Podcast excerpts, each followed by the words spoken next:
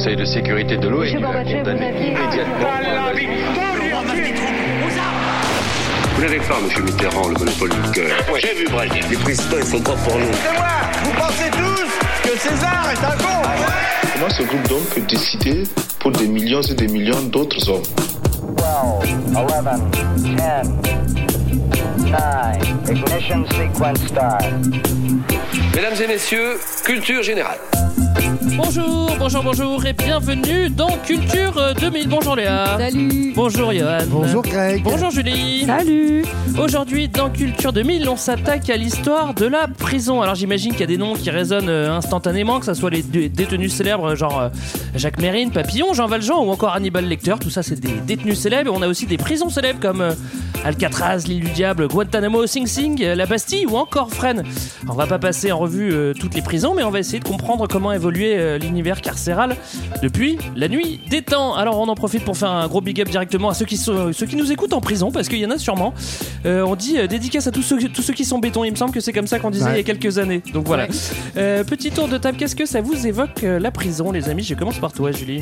Euh, moi, ça m'évoque un livre de John Edgar Wideman, qui est un auteur euh, afro-états-unien, qui a son frère en fait qui est en prison euh, pour une très longue peine et qui décide d'écrire sur ça. Donc c'est pas une fiction.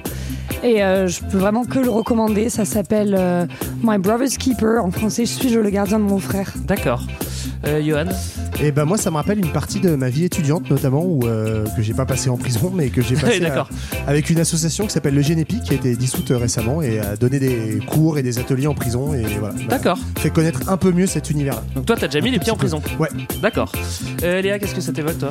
Moi, ça me fait penser à la série euh, Orange is the New Black, une série américaine sur le milieu carcéral euh, féminin. D'accord. Voilà. Et, Et pas Prison Break. Ouais, Et non, et ça, ouais, j'avais zappé euh, Prison Break. D'accord. Moi, j'ai pas, j'ai pas vu non plus. Euh, tout de suite, extrait sonore. Une peine prononcée doit être une peine exécutée. Et par conséquent, toute peine supérieure à six mois sera intégralement exécutée. Voilà la politique pénale que nous proposons. Chef de l'État a été reconnu coupable de financement illégal de sa campagne de 2012 dans l'affaire Big Malion. Nicolas Sarkozy reconnu coupable et condamné à un an de prison ferme sous bracelet électronique pour financement illégal de campagne électorale, une peine plus lourde que les réquisitions du parquet. L'avocat de l'ancien chef de l'État s'est présenté seul ce matin au tribunal correctionnel de Paris. Il annonce faire appel. Quand un individu revient pour la 17e fois devant le tribunal, il doit être puni pour l'ensemble de son œuvre. C'est le deuxième jugement condamnant Nicolas Sarkozy. En mars dernier, l'ex-chef de l'État avait été condamné à trois ans de prison, dont un an ferme, pour corruption et trafic d'influence dans l'affaire des écoutes. Il a également fait appel de cette décision. Dans mon esprit, la récidive, c'est la récidive du crime ou du délit. Peu importe le crime ou le délit. Ah, ça balance directement. hein. Bon, euh, ça, c'est, voilà, on commence fort. Euh, petite intro, la prison. On voit tous à peu près euh, ce que c'est. hein. On voit bien que c'est euh, quatre murs, euh, et, euh, parfois euh, euh, des barreaux. Euh, Est-ce qu'on a une définition plus, plus poussée pour bien, pour bien ancrer le concept. Une serrure. C'est une serrure, voilà. On commence à avancer. Bah déjà euh, là-bas c'est un lieu d'enfermement, euh, mais c'est un lieu d'enfermement soit de personnes qui sont jugées euh, coupables de péli ou de de, délit ou de crime, soit de personnes qui sont suspectées de l'être. On verra qu'on peut aussi être emprisonné dans ces conditions-là. Et donc c'est euh, un lieu qui a plusieurs fonctions dans l'histoire différentes, à la fois retenir captifs, à la fois protéger. Euh, les personnes euh, détenues, mais aussi les victimes, la société, euh, punir, prévenir, réhabiliter. Bref, on donne beaucoup, beaucoup de fonctions à la prison. D'accord. Alors donc, euh, pourquoi du coup est-ce que c'est intéressant de parler de la prison? Pourquoi est-ce qu'on a décidé de vous en parler? Bah, on en parle parce que c'est la clé du système pénal contemporain, mais en fait, ça, c'est seulement depuis le 19e siècle. Ouais. On va voir qu'avant, la, la prison, avant le 19e, c'était pas vraiment une peine. Et euh, sa mission officielle est paradoxale, c'est à la fois de réprimer et de réhabiliter. Pas facile. Non, évidemment. Et euh, on va voir aussi qu'elle dysfonctionne, mais que pour l'instant, on a des alternatives que très marginales, en fait. D'accord. Voilà. Ça c'est une bonne intro. On comprend tout de suite. non mais c'est On vrai. a une bonne note? Oui, vous avez une bonne note. Non, mais on comprend tout de suite les enjeux de la prison. On se doute que punir et réhabi- réhabiliter en même temps, c'est pas simple, c'est pas, c'est- c'est c'est pas une tâche Pas facile. très évident. C'est comme Ouais. éduquer au martifouet, c'est à peu près pareil. Bon, alors on commence. marchait notre très bien. Ça marchait très bien. On commence euh, notre histoire de la prison avec le grand 1. Peine perdue, la prison longtemps aux oubliettes. Alors on va commencer à l'Antiquité. Antiquitate en roumain pour ceux qui, euh, qui parlent roumain. oui, c'est comme ça qu'on dit. Antiquitate. Euh, on va voir que pendant longtemps, la prison, euh, bah, c'est, comme on l'a déjà dit, un, un lieu provisoire. C'est la salle d'attente du pire, en fait, hein, la prison. Oui, effectivement, dans, dans l'Antiquité, la, la détention en prison, ça n'existe pas. C'est-à-dire qu'on ne va pas donner une peine de prison. La peine, elle va être autre, elle va être la mort, l'exil. Mais en gros, les gens qui passent en prison, c'est simplement pour qu'on puisse les neutraliser, les retenir, donc retenir les prévenus, on parle de prévenus, dans l'attente de leur jugement ou euh, de l'application de la peine. Dans l'attente du pire. Voilà. ouais. Et généralement, ça dure pas bien longtemps, euh, quelques mois maximum. Mm. Et euh, des, des, euh, personnes assez connues qui sont passées par là, par euh, ce type de prison, euh, c'était euh, justement euh, au moment de Jesus Christ, ton, ton ami euh, Greg.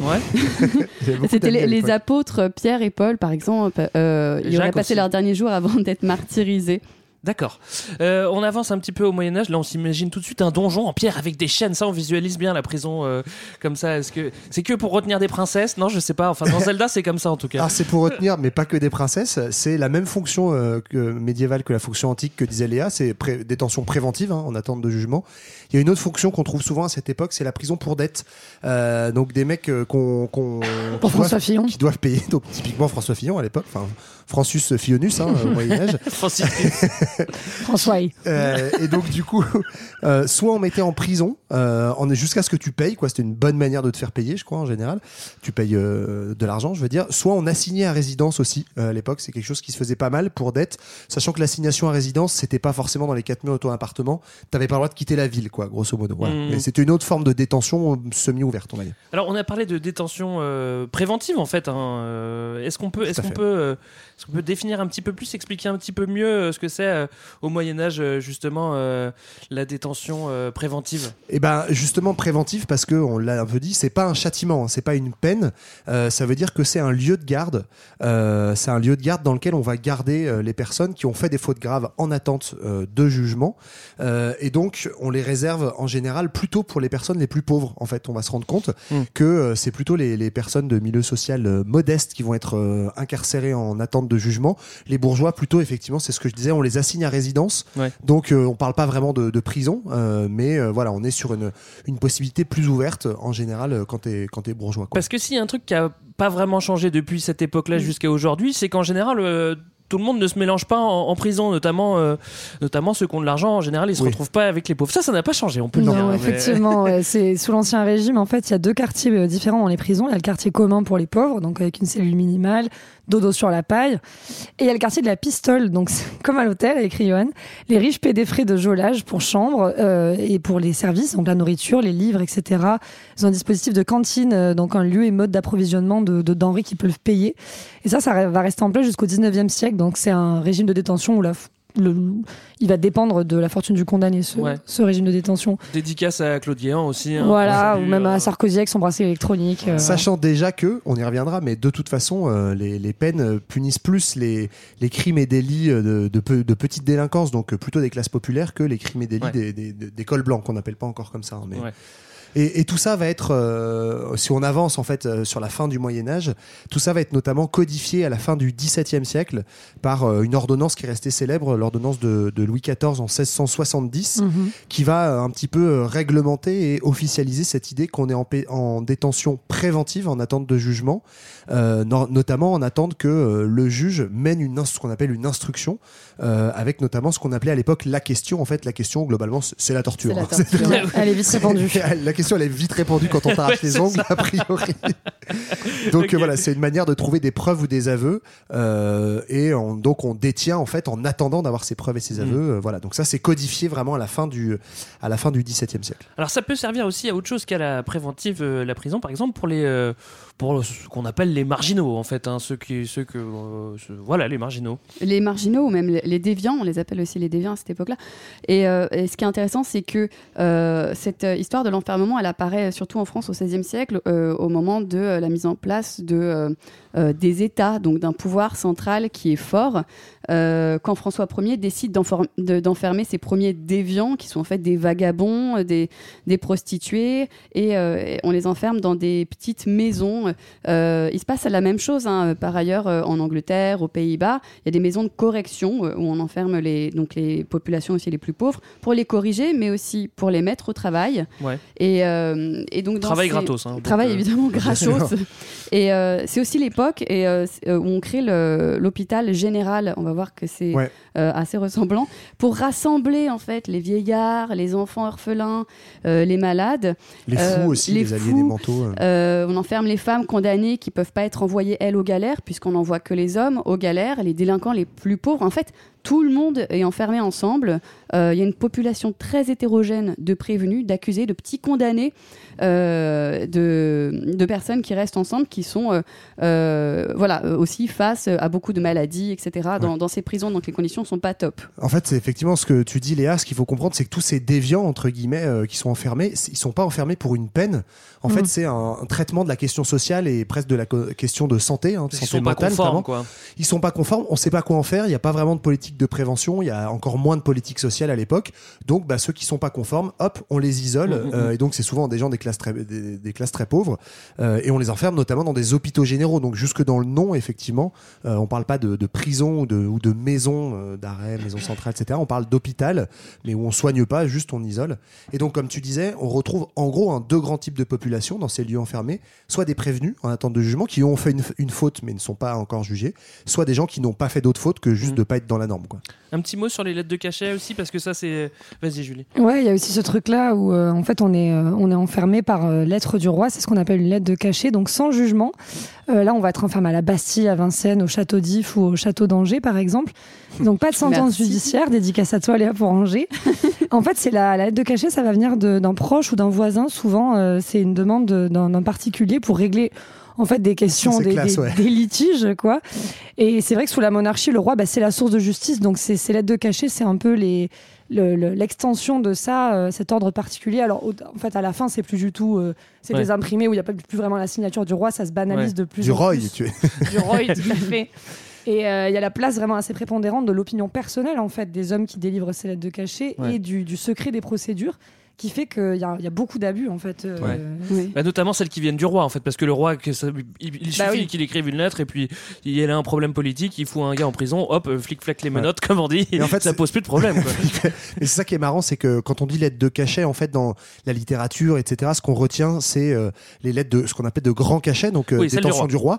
En fait, ça, c'est vraiment une minorité de détenus. Il y en a, hein, mais il y en a très peu. C'est pour euh, souvent des prisonniers politiques, des intellectuels, notamment à partir du 17e, 18e siècle, des mecs qui font un peu isolés parce qu'ils dérangent. L'homme au masque de fer, par exemple. Voilà, Ah, ou Voltaire qui sera enfermé euh, Mhm. comme ça sur cachet royal. Mais en fait, la majorité des gens enfermés sur cachet, c'est ce qu'on appelle les petits cachets. C'est le truc dont tu parlais, Julie. Grosso modo, c'est de la délation. hein. C'est ni Ouais, plus ma ni moins est folle. que de dire euh, voilà, ma voisine est folle, mon mec euh, ou ma meuf me fait chier. ça, peut- ou ça vient aussi parfois des familles euh, des familles Oui. directement quoi bon en général Oui, c'est les potes quoi qui font ça Voltaire l'a fait pour sa voisine folle. ah bon bah tu vois. Mais oui, ça peut être un membre de sa famille qui est accro au jeu, ça peut être un cousin qui est suspecté de viol. En fait, tout ce qui met euh, l'opprobre potentiellement sur la famille euh, doit aller en prison. En fait, on veut plus les voir, donc on Ouais. fait des lettres de petits Et cachets. pour les maladies mentales, ouais, notamment. Bien sûr, en fait, euh, dont on sait pas quoi faire, quoi. La folie est, est exclue. Mm. Très bien. On imagine aussi qu'il y a quelques sorcières hein, qui sont passées par la prison hein, avant d'aller au boucher. Euh, on a la preuve dans les visiteurs. On se rappelle au début des visiteurs, il y a une sorcière qui est enfermée. hein. Enfin, il la transporte. mais- Avec des beaux barreaux, hein, comme on Avec des barreaux. oui, les sorcières, euh, un petit mot.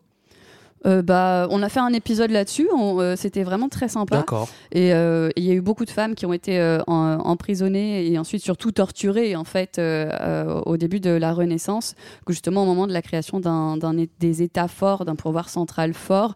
Euh, la Renaissance, on, on en avait parlé euh, rapidement, mais c'est euh, c'est un moment où on revient sur euh, les écrits de l'Antiquité qui étaient quand même euh, euh, assez loin de- du féminisme. Euh, C'était des voilà sur des propos très misogynes, etc. Donc c'est un peu ça, un ça Ouais. qu'on remet en, en place. Alors je pensais sorcière aussi, sorcière inquisition, etc. Ouais, etc. en fait, c'est ça, ça- Non mais c'est ça- ça, non mais ça, ça, ça se rejoint. hein. Ça avait en, en lien effectivement avec cette justice euh, qui est une justice religieuse en fait. euh, bon, qui n'a de justice euh, que le nom a priori, et surtout sous l'Inquisition. Donc euh, il y a eu une chasse aux sorcières, euh, donc notamment des femmes et notamment des femmes euh, de pouvoir, donc les guérisseuses, les femmes qui étaient vues comme marginales parce que pas mariées, pas d'enfants, euh, euh, qui étaient aux marges des villages, etc. Mais aussi tout un tas d'autres hérétiques, euh, hommes ou femmes pour le coup, qui étaient eux, c'était un peu les seuls, on va dire, euh, emprisonnés sous l'Inquisition euh, suite à une peine, quoi. Mais en fait, c'était une peine de l'Église, de l'Inquisition, donc Ouais. euh, ça avait pas de valeur, on va dire juridique entre guillemets. Du moins, c'était pas Puis géré ça par les finissait au États. bûcher quand même. Bon. Ouais, aussi, ok. Euh, encore une fois, à cette époque, on, on l'a compris, hein, on n'a pas trop envie de s'emmerder avec des, des- de la logistique pour les prisonniers. On va pas faire des prisons à vie. Et, et puis, ce qui marche bien mieux que la, pri- la prison, c'est la torgnole monumentale. C'est beaucoup plus efficace que la prison, hein, euh, la torgnole. Je parle de, je parle de, de torture, hein, tor- pour torgnole. Ouais, c'est la mode, euh, la mode des supplices. euh, en fait, puisqu'on dit que la prison n'est pas une peine, qu'est-ce que c'est les peines? Bah, Les peines, c'est des supplices, en fait, ou des torgnoles, hein, d'après Greg. Donc, Ouais, euh, torgnole on te- monumentale. Une ou deux ou plusieurs torgnoles. En fait, euh, donc on, on parlait tout à l'heure de l'ordonnance de 1670. C'est un peu une des premières sources écrites qu'on a qui permet de voir qu'est-ce qui était une peine, en fait, à quoi on te condamnait, si on te condamnait pas à de la prison. Donc, pour les peines les plus légères, en gros, euh, des délits les plus légers, euh, ça allait de l'amende honorable. Donc ça, j'aime bien. C'est c'est assez cool l'amende honorable. sympa, ouais. Ouais, en parce fait, que c'est une dis, expression que j'avais jamais compris. euh, bah tu en fait tu fais amende honorable donc tu dis ah bah désolé ouais j'ai j'ai et du coup c'est ok. Donc ça c'est Oh, bah, ça ça c'est vraiment pas mal. Il Ouais. suffit de dire ok. Euh, Avec après un cierge t'as- dans chaque main quand même, devant l'église. oui oui je pense que ça oui, va fasses c'est- c'est pas si bien mais petit effort. Euh, voilà mais en tout cas pour euh, ce- les délits après de manière euh, grade- de manière graduelle on Mhm. va dire il y avait soit des plutôt de, du bannissement c'est-à-dire exclure de la cité euh, via euh, bah t'es exclu via des galères aussi donc des travaux forcés Les Grecs faisaient ça et ils excluaient de la cité. ouais, Voilà, ouais. donc le- Bannissement, c'était perte de nationalité aussi, avant le- l'exil. C'était pas nécessairement synonyme d'exil. d'accord donc tu devenais apatride du coup euh, C'est ça. Et souvent, c'était suivi de- de- d'un exil, mais pas toujours. ouais D'accord. Mais apatride, ouais. Et ouais, esclavage pour dette aussi, c'est un truc qui se faisait beaucoup. Mais surtout, voilà, j'y viens, ce qu'on fait le plus, c'est euh, des supplices corporels, euh, des coups de fouet, euh, des blâmes. Et puis alors là, il y a tout un tout un arsenal assez sympa. Donc euh, on en a noté quelques-uns. On attachait euh, des gens au pilori, euh, on marquait au fer rouge, hein, d'où l'expression. On marquait euh, littéralement la peau des, des Comme des bêtes, quoi. des Flétrissure, condamnés ils au- appellent ça, ouais. ouais. Euh, on brisait des os sur une roue aussi, ça c'est un truc qui se faisait pas mal hein, sur la Mm. place publique. On brûle, on écartèle, bref. En gros, on vous passe tous les détails, mais pourquoi est-ce qu'on raconte ça? Le but de la peine euh, à l'époque, c'est pas d'être utile, c'est pas de réamender euh, le condamné, c'est de montrer la puissance royale. Oui, Et parce donc- que c'est ça. En fait, la torgnole, c'est bien, mais il faut montrer l'exemple. En fait, c'est-à-dire que mettre une torgnole au fond d'une geôle, bon, c'est bien, mais ce qui marche mieux, c'est la torgnole spectacle. On veut du spectacle, en fait, c'est ça. Et toi, Léa, tu m'avais parlé, euh, tu m'avais conseillé une fois le musée de la torture à Prague, donc j'imagine que tu Ah te connais oui. en torgnole spectacle. conseils. Oui, puis j'ai aussi euh, travaillé un peu en Europe de l'Est. Ouais, d'accord. je m'arrêterai là. Mais, mais non, mais ce qui est intéressant là, effectivement, c'est que euh, montrer la puissance royale, c'est encore une fois une façon de faire la justice et de- d'organiser la société pour que ce soit pas le, le dawa, quoi. Ouais, ce je soit pas que euh, chaotique. Et, euh, et on se dit, bon, ça va les marquer euh, psychologiquement, ils auront pas envie de faire de bêtises, donc ça va pouvoir aller dans le bon sens. Donc torgnole spectacle, donc Et faut, le montrer, ouais. quoi. C'est ça, spectacle surtout, faut, ça, va, ça, va l'exemple. cal- ça va calmer le condamné, mais ça va surtout calmer les autres.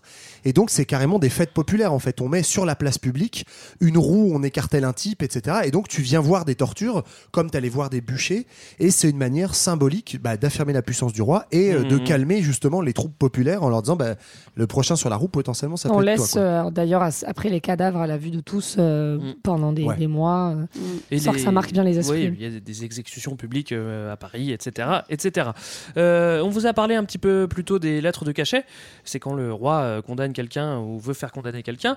Au 18e, on se dit que c'est quand même un peu injuste, donc on commence à critiquer ces lettres de cachet. Dis donc, c'est pas très juste hein, ce truc-là. C'est quand même un peu, un peu, un peu arbitraire. hein. Et on, et on Et- commence aussi à, à, euh, critiquer les conditions d'enfermement. Oui, en plus, je me demande, je, je tente une explication, hein, vous me corrigez, mais euh, j'ai lu aussi que c'est parce qu'il commence à y avoir beaucoup trop de délations et en fait, il n'y a pas de budget, il n'y a pas d'argent qui est mis dans, dans ce truc-là. Et en fait, Ça coûte cher la voilà, prison le déjà. système judiciaire s'en sortait plus, ça faisait trop de paperasse aussi.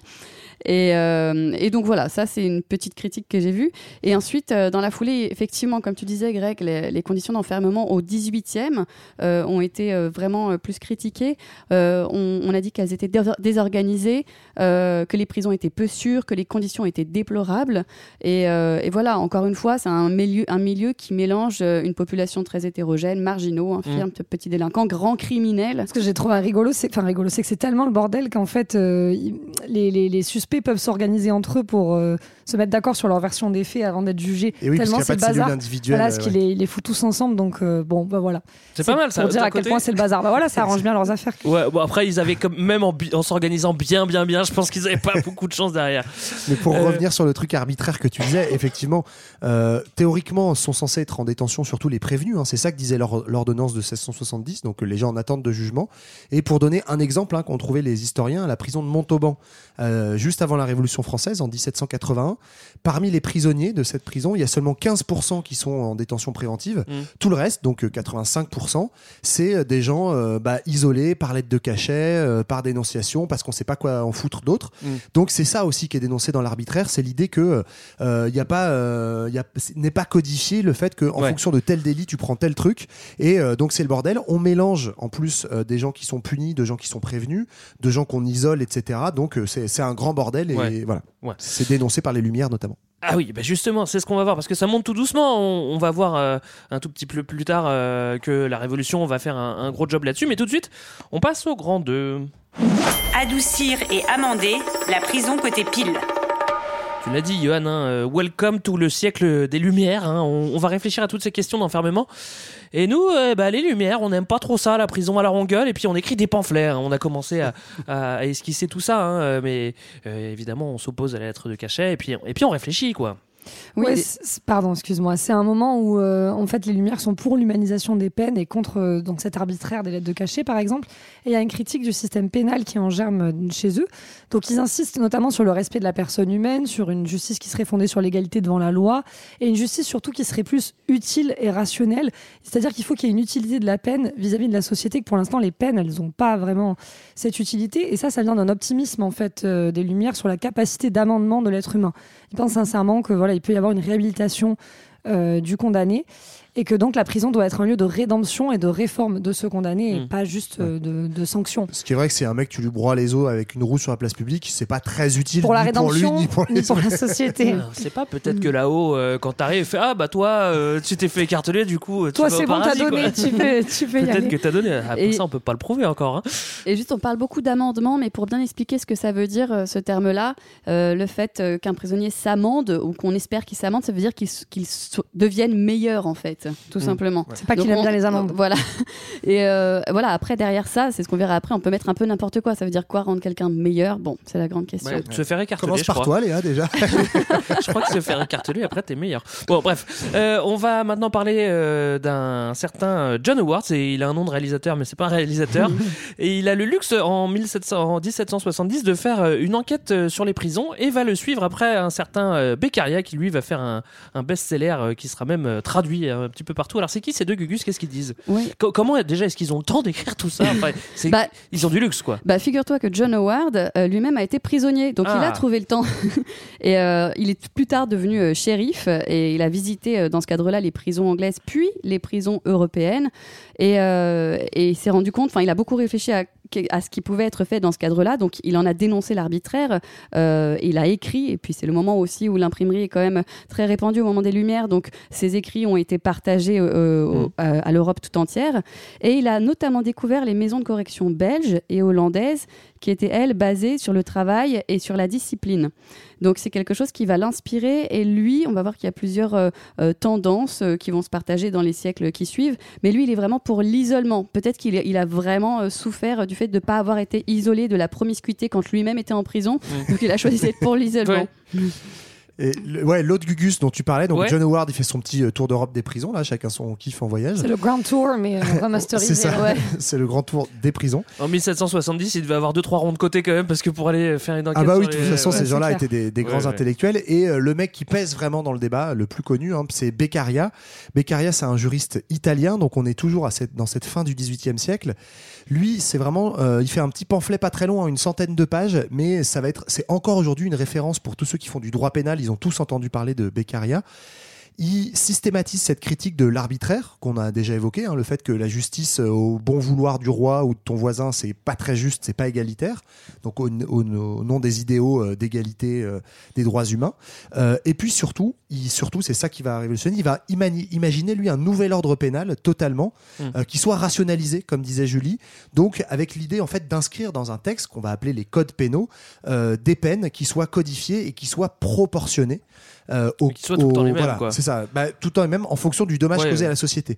Et donc c'est là où en fait avec cette idée de peine proportionnelle, la prison va arriver comme un truc euh, utile alors Mm. qu'avant on la voyait pas comme ça parce que euh, bah, par euh, par définition quelque chose que tu mesures en temps, tu peux le proportionner en fonction de la peine. Sachant qu'avant, elle était probablement pas juste en fait. C'était pas probablement Oui. pas proportionnel vu que c'était très arbitraire. On arrive maintenant euh, à la Révolution. À la Révolution, ça va être aussi la révolution du, du, du système carcéral euh, parce que la Révolution française veut mettre fin à l'arbitraire de, de, de cachette dont, dont on parlait. Ça, c'est vraiment le premier truc euh, qu'ils veulent faire quoi. Ouais, bah, c'est notamment euh, la, la fameuse prise de la Bastille hein, qui est liée à ça. Donc, on a cette critique de l'arbitraire euh, royal, on a cette idée qu'on veut euh, rationaliser et qu'il y ait une justice égalitaire. Et donc, c'est pour ça qu'on fait de la prise de la Bastille un symbole. Ce qui est assez drôle, c'est que la Bastille, donc prise le 14 juillet, était une prison royale où on enfermait sur lettre de grand cachet. Au moment où en fait les insurgés prennent la Bastille, je crois qu'il y avait sept personnes dedans. Donc en fait, ça n'a rien, à... c'est pas la maison d'arrêt de Nanterre aujourd'hui, quoi, si tu veux. Mais voilà, mais ça dit quelque chose en fait de des symboles de la justice. Et donc c'est pour ça aussi, on l'a pas trop dit, mais la question pénale, elle a sans doute jamais autant été débattue dans l'histoire qu'à cette époque des Lumières et de la Révolution française, parce que c'est vraiment un symbole de l'injustice. D'où, d'où le fait que notre Ouais. fête nationale soit liée à la prise d'un endroit où il y avait sept personnes, quoi. Et oui, c'est à ce moment-là qu'on commence. Bon, on a déjà parlé un petit peu, mais de, de- de code pénal quoi. Oui, c'est ça, ouais, c'est en 1791 euh, avec le Pelletier de Saint-Fargeau, euh, notamment, qui défend l'idée que la peine doit être utile, encore une fois, permettre d'amender le condamné, qui s'oppose à la peine de mort, euh, comme Beccaria d'ailleurs, et qui est pour l'enfermement temporaire avec du travail manuel. Donc, encore une fois, idée humaniste de, de s'amender, et que la prison peut offrir avec le temps la possibilité et l'intérêt aussi de devenir meilleur.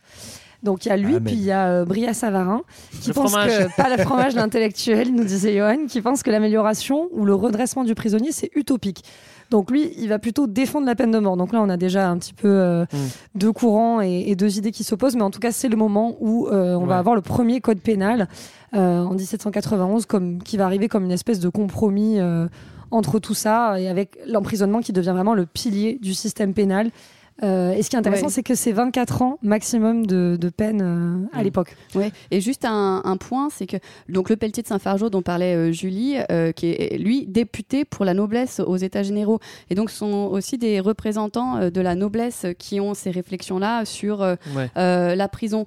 Et c'est pas anodin euh, parce que par exemple quelques euh, une dizaine d'années avant, en 1786, c'est euh, dans le duché de Toscane euh, qu'on a qu'on voit le premier État du monde à abolir la torture et la peine de mort. Et c'est pas anodin parce qu'en fait c'est le frère de Marie-Antoinette qui arrête ça. Et euh, c'est parce que eux ne veulent pas euh, être euh, confrontés à, à la mort en fait. Ils, ils sentent le, le vent tourner. Euh, ce qui est rigolo. Malin, Léo. Ils disent C'est que les- Léopold, c'est ça, ouais. Ils disent que les travaux forcés c'est peut-être mieux, donc en fait Ah on bah va oui. réglementer dans ce sens-là. On a le code pénal et en parallèle aussi on a la, la déclaration des, des droits de l'homme qui dit que nul ne peut être accusé, enfermé uniquement dans les cas encadrés par la loi. Donc on avance un petit peu déjà, ça devient moins arbitraire et c'est déjà une bonne chose. Euh, nous on va continuer euh, du côté euh, des débats de la fin du 18e euh, euh, jusqu'au euh, début du 20e. On a encore des auteurs, euh, on a encore les auteurs dont on a parlé avant qui, qui, qui bossent toujours quoi. Ouais, c'est ça. euh, en gros, on a ces débats intellectuels, donc Howard Beccaria. On a aussi quelqu'un comme Tocqueville, hein, qui est connu en Ouais. France pour avoir pas mal étudié les États-Unis. On dit souvent qu'il a étudié la démocratie américaine. On oublie qu'il a aussi euh, étudié, enfin observé les prisons. Euh, voilà, et, et, euh, lui, il arrive. Donc, on est plutôt dans les années 1830, hein, un peu plus tard, mais toujours dans cette vague de- d'intérêt pour euh, qu'est-ce qu'on Mm. fait de la peine et qu'est-ce qu'on fait de la prison. Et donc, on a en fait dans tous ces intellectuels deux grands courants un peu qui se dégagent, hein, que Léa a un peu présenté, je crois. Euh, D'un côté, les, ce qu'on a, ceux qu'on appelle les philanthropes. En gros, ouais, à euh, la restauration. En plus c'est même pas euh, sous la révolution, Ouais, c'est la restauration. C'est ça, c'est plutôt début 19e. Les philanthropes, voilà, c'est euh, les descendants des Lumières, très humanistes, très optimistes, qui se disent que la prison, ça doit être le lieu de la peine, notamment parce que ça va être le lieu de la rédemption ou de l'amendement, on l'a dit. hein. Donc de rééduquer, faire euh, changer de l'intérieur les, les- les condamnés. Et puis de l'autre côté, les courants plus pessimistes à cette même époque, qui disent que non, en fait, la prison, elle doit pas être là pour amender, elle doit être là d'abord pour punir. On doit purger une peine, certes proportionnée dans le temps, mais euh, voilà. Donc on a Mm. ces deux courants, euh, philanthropes versus pessimistes, qui se, se, se fight un peu sur le ring. Quoi. Mm. On a un anglais, euh, Bantam, qui justement rejoint plutôt euh, euh, les philanthropes euh, dans son discours. Jérémy, Jérémy Bentham, qui est lui euh, philosophe, et c'est un juriste britannique donc euh, du- de la fin euh, du 18e, début 19e. C'est aussi un précurseur euh, du libéralisme, et donc il met l'accent sur la liberté individuelle. Par exemple, il est pour euh, l'égalité des sexes, ce qui est euh, voilà, encore très nouveau à l'époque, pour la séparation de l'Église et de l'État, et même pour le droit des animaux. C'est dingue. Oui. Et, euh, et en fait. Et d'ailleurs, par, par rapport à cette question du libéralisme, petite euh, interlude, mais euh, euh, la- l'apparition de la notion de défense des droits humains, elle apparaît de manière concomitante avec l'apparition du libéralisme. C'est quelque chose qu'on oublie euh, généralement, et voilà, que je voulais redire ici. Et donc lui, Jérémy Bentham, il défend ce qu'on appelle l'utilitarisme contre le droit coutumier anglais. Donc pour lui, la, la peine doit être utile, utile à, à la société, utile à la personne qui va qui encourt la peine. Donc il faut que le- la personne qui encourt la peine justement rende service Mm. à la société. Ouais. Il fait, il fait pas que penser en plus, euh, Bantam, il fait aussi de l'architecture. hein. Ouais, il bosse lui. beaucoup, le gars. C'est lui qui imagine le fameux panoptique euh, dont va parler euh, Foucault Ah, ensuite. c'est un, mot qui- c'est un mot qui fait peur, panoptique. hein. Panoptique, ouais, alors c'est un. On se euh, croirait dans grand le meilleur des mondes. Avec une espèce de, de- c'est une espèce de tour de contrôle en plein milieu de la prison qui permet en fait de voir toute la prison, euh, de pouvoir tout observer, tout le monde en même temps, sans soi-même être euh, visible. Donc euh, voilà, observation permanente des détenus qui sont eux en isolement total. Donc cette idée de que eux sont vus et qu'ils ne peuvent pas voir, euh, c'est inspiré des plans d'usines russes euh, conçus pour les surveiller les ouvriers. Et évidemment, l'avantage, c'est qu'il y a un seul surveillant au centre, donc ça coûte pas cher, et surtout que c'est censé modifier le comportement des détenus sans usage de la force, puisqu'ils se savent euh, surveiller et regarder en permanence. Alors que ça se trouve, il y a personne dedans. Exactement, donc ils sont censés s'auto-polisser euh, par autocontrainte et inter- Ouais. intériorisation du pouvoir, donc c'est assez diabolique. Et, euh, et Foucault dit que ça entraîne ce qu'il a appelé un assujettissement réel. Euh, et tous les condamnés voilà, sont potentiellement visibles et ça permet d'exercer un pouvoir diffus, omniprésent euh, sur eux. Ce qu'il faut savoir, c'est que le panoptique en tant que tel, il a jamais vraiment existé. Enfin, c'est plutôt une utopie carcérale. Si on... bon, chacun ses utopies, hein, mais c'est plutôt voilà un modèle utopique, un peu parfait, rationnel, utile, euh, imaginé par euh, Bentham. Euh, dans les faits, il y a certaines architectures de prison qui s'en rapprocheront beaucoup, hein, mais on n'aura jamais ce modèle exact du panoptique, notamment parce que en fait, on se rend compte que ça demande quand même des moyens pour avoir des cellules individuelles. Mais bon, ça c'est autre chose. Euh, mais ce qui est intéressant, par contre, c'est ce que tu disais, c'est le lien avec le monde économique. C'est-à-dire qu'en fait, c'est dérivé de d'usines qu'il a pu observer en Russie, et qu'en fait, on voit bien que euh, on est proche, en fait, dans le côté surveillance, surveiller des- la force de travail d'ouvriers, donc de classe populaire, et surveiller des petits dé- délinquants qui ont fait des fautes. On voit en fait qu'on est sur le même mécanisme de surveillance qui commence à apparaître des problèmes sociaux de la- de- des- des classes pauvres, quoi. Alors heureusement, on inventera les, les- les caméras de surveillance un peu plus tard, Voilà. ce qui permettra de faire de la panoptique sans architecture, ça serait beaucoup plus simple. Et juste, il y a un exemple quand même de- de- d'architecture assez équivalente euh, à ce panoptique, c'est euh, la, la maison d'arrêt, euh, enfin la prison de la Petite Roquette à Paris, Ouais. qui est une maison, euh, enfin qui est une prison pour euh, enfants, qui a été euh, Sympa. en place jusqu'à la, au milieu du XXe siècle, je crois, Mm. quelque chose comme ça. Et c'est assez incroyable. Il y a des documentaires que vous pouvez voir à la, à 15 la télé. 15% de mortalité infantile annuelle. Voilà, C'était et on voit assez sordide, ouais. Et les enfants étaient isolés, ils n'avaient jamais le droit de se voir. Et par exemple, le seul moment où ils étaient tous ensemble euh, dans un endroit, c'était à l'église. Et ils étaient dans des cellules aussi pour pas se voir. Et pour y aller à l'église, ils avaient un, un mouchoir sur les yeux pour surtout pas voir les autres. Donc ils sont hyper isolés, Mmh, quoi. mmh. Quel enfer. Alors on va décrire pourquoi euh, tout ça après. euh, là c'est pareil, on a évoqué le nom de Foucault, vous inquiétez pas, on, on va en parler euh, aussi après. On s'inquiète, on s'inquiète. Ouais, non, t'inquiète pas, Julie, ça va aller. on va décrire aussi un petit peu plus précisément parce que là en fait, on est en train d'évoquer des idéaux. Euh, on les a, on les a un petit peu survolés. Euh, on, on va essayer de les, les développer un, un petit peu déjà. Euh, la prison, c'est euh, la, la privation de liberté. C'est ça, avant tout, ouais. Et, et ça, c'est euh, nouveau de dire qu'en fait, la peine ultime, c'est de priver les gens de leur liberté. Ben, pour ça, C'est plus la mort. Il faut être dans une société où la liberté est un bien euh, universel, en fait. Ouais. Et donc ça, c'est vraiment la société euh, moderne des Lumières, etc. Ou comme le disait Léa, libérale au sens large de d'apparition des libertés individuelles. Donc pour punir, on prive des libertés. Et donc la peine, elle est plus publique. Du coup, si c'est la privation de liberté, on fait une mise au secret de l'exercice de la peine. Et donc on est dans des lieux discrets, fermés, invisibles. Donc bref, ça réhabilite en fait l'intérêt pour la prison Mm. que de faire euh, de l'idée centrale de la privation de liberté. Alors bon, euh, à cette époque-là, évidemment, hein, on va pas non plus abolir la peine de mort tout de suite. hein. Il y a quand même des grades. On peut quand même mériter la mort ou la Pendant prison, ouais. ou, ou- mais à partir de ce moment-là, la prison peut être une peine en tant que telle. Euh, en deux, selon le code pénal et la Déclaration des droits de l'homme, hein, je la rajoute, on va rationaliser et proportionnaliser les peines. C'est-à-dire que ça sera plus euh, bon, ça sera plus arbitraire et ça sera proportionnel, comme je viens de le dire. ouais, ça va être une ère, euh, une ère des codifications en fait, où on va créer une échelle objective et euh, égalitaire des délits et des peines via les codes pénaux. Donc on a parlé en France de 1791, il y en aura un en 1804 également. Donc on développe euh, par exemple les fers, travaux forcés au profit de l'État avec le boulet au pied, la réclusion, l'enfermement dans une maison de force pour les travaux également, puis la détention, l'enfermement dans une forteresse de l'État entre 5 et 20 ans.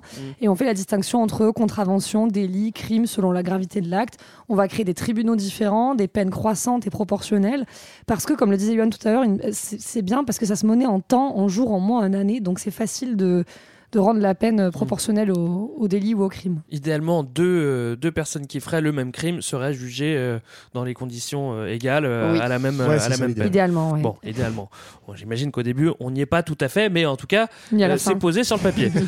Mais au milieu, peut-être. en trois, euh, sous l'influence entre autres euh, des philanthropes, on va essayer de rendre euh, la peine euh, utile euh, à la société. Ouais. Bah oui, l'idéal, c'est de, de faire en sorte que euh, euh, la peine euh, répare le tort qui a été fait à la société dans son ensemble et non juste aux victimes en question. Donc il faut payer pour le coupable sa dette avant de pouvoir être réintégré. Euh, deuxième idée, de la rendre la peine utile à la société par le travail. Donc ça, on en a déjà parlé par le, par le passé, mais c'est en gros, une, une autre grande critique du châtiment corporel, c'était son inutilité. Là, dans une société qui est en pleine industrialisation, ce qui est utile, c'est le travail. Donc, euh, on va le faire travailler, ce condamné. Là, ça a du sens, en fait, finalement. Ouais. Et ça a du sens euh, surtout pour ceux qui, qui parce que j'imagine qu'il y a eu quelques dérives aussi pour celui qui, est- qui a une mine de cailloux et qui doit les faire casser par des enfants. C'est- Le, bénéfice c'est pas forcément que pour Ouais. la société, ça peut être aussi pour certaines pour certains industriels. Ben, c'est toujours le cas aujourd'hui et d'ailleurs Ouais. il y a une concomitance dans le temps entre euh, le fait de percevoir la peine comme le lieu du travail forcé et le moment où on est plus que jamais dans une société du travail qui est une société indu- d'industrialisation Mm. quoi, au, au 19e siècle donc effectivement comme tu le dis les deux sont très liés Ouais. On va essayer aussi, euh, on avance hein, en, en grand 4, euh, on va essayer d'adapter et d'individualiser les peines. Euh, parce qu'on s'inquiète déjà en fait de la notion de récidive. Donc on va essayer d'adapter le plus possible la peine pour éviter que ça se Ben reproduise. oui, et ça c'est cool quand même. Ça c'est un petit côté un petit peu cool. Pour une fois, on adapte le châtiment aux caractéristiques individuelles, donc euh, au sexe euh, de la personne, à son âge, euh, par exemple. Et ce qui n'était pas euh, pris euh, en compte auparavant. Euh, donc ça veut dire que les femmes vont être enfermées avec les femmes, les enfants. Bon, avec les enfants, ça va pas venir tout de suite, tout de suite, mais c'est un peu euh, l'idée. voilà, ça c'est génial quoi. Puis les hommes avec les hommes, etc. Et, euh, et c'est ce qui va aussi permettre au juge de se voir euh, renforcé dans son rôle, Euh, c'est-à-dire que c'est lui qui va, euh, qui va euh, identifier euh, le sexe, l'âge de l'enfant, etc. De la Alors, personne. Euh, voyons voir. Les tests, les tests osseux. là. derrière, derrière cette idée effectivement de le sexe, l'âge, le passé, en fait, c'est toujours cette idée derrière d'une justice égalitaire. Donc, euh, tu disais tout à l'heure, Greg, euh, bah, deux personnes euh, qui ont fait la même, euh, la même faute, elles doivent avoir la même peine. En fait, on va encore un peu plus loin et on affine Mm. en disant, bah, tout dépend en fait. Est-ce qu'il y a récidive? Est-ce qu'il y a des circonstances atténuantes? Donc, toutes ces notions-là, en fait, récidive, circonstances atténuantes, commencent à apparaître à cette époque-là euh, pour personnaliser. hein. On est dans une société bah, libérale, donc de plus en plus individualiste. Ouais. Et donc, on personnalise les peines pour être au plus près, au plus juste, entre guillemets, au C'est-à-dire que- plus égalitaire. Et ça, euh, pardon, ouais, ça demande aussi, euh, du coup, toute une administration qui commence à être créée derrière avec tout un tas de technologies. Mm. euh, et donc, des technologies, en fait, de surveillance des populations et notamment des populations les plus pauvres. Bon, les fameux casiers judiciaires sont inventés à cette époque-là. euh, mais aussi, c'est là qu'on commence à faire de la criminologie. Donc, on prend des photos, on prend des empreintes digitales. Il y a même une époque un peu folle, on fait ce qu'on appelle la phrénologie. Donc on pense qu'il y a peut-être des criminels, euh, c'est peut-être génétique, donc en fonction de la taille du crâne, de la forme des oreilles. Donc on commence à, à relever tout ça, on commence en fait à ficher les populations pour adapter la peine en fonction et aussi la prévenir. Mais ça c'est Mhm. autre chose. On va se faire une petite pause musicale, les amis, après tout ce qu'on vient de voir. Qu'est-ce qu'on va pouvoir euh, s'écouter? Eh ben, on va s'écouter le grand Johnny Cash euh, avec son mythique album At Folsom Prison Blues, qui est en fait le premier concert de l'histoire enregistré en prison, où le fameux bad boy de la country américain était déjà très populaire pour s'être intéressé depuis longtemps aux conditions euh, des détenus aux USA. Et donc, dans la chanson que vous allez entendre, Folsom Prison Blues, il raconte l'histoire d'un détenu qui entend un train passer depuis sa cellule et imagine les riches qui voyagent derrière ce mur, tandis que lui purge sa peine pour un crime futile de mec paumé. Et derrière sa voix, celle des prisonniers et le tatak tatoum du train rythmé par la basse et la batterie, une pépite.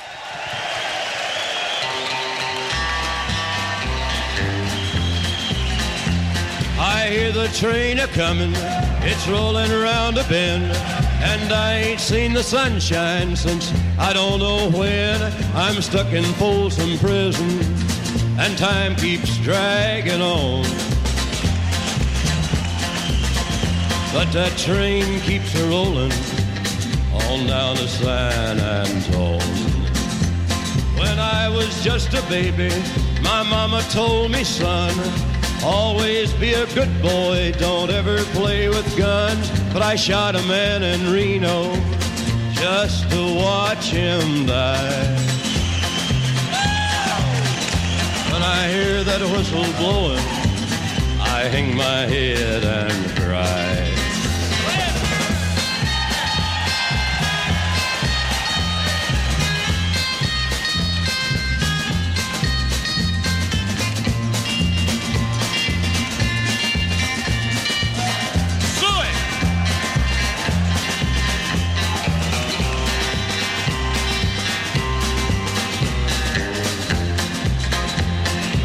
There's rich folks eating from a fancy dining car. They're probably drinking coffee and smoking big cigars. Well, I know I had it coming. I know I can't be free. But those people keep a moving, and that's what tortures me.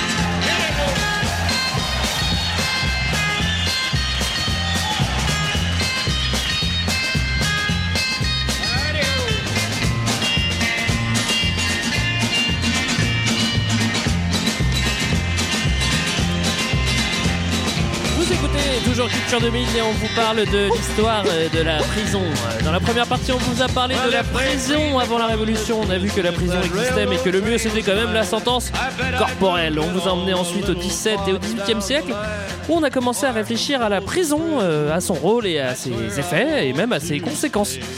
On a parlé de la révolution des Lumières, et juste avant la pause, on vous a décrit le, le nouveau modèle de la, de la prison moderne. On continue notre histoire de la prison avec le Grand 3.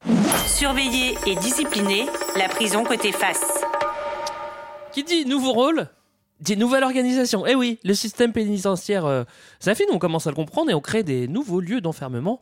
On espère encore une fois de plus euh, rééduquer et intégrer un petit peu autrement.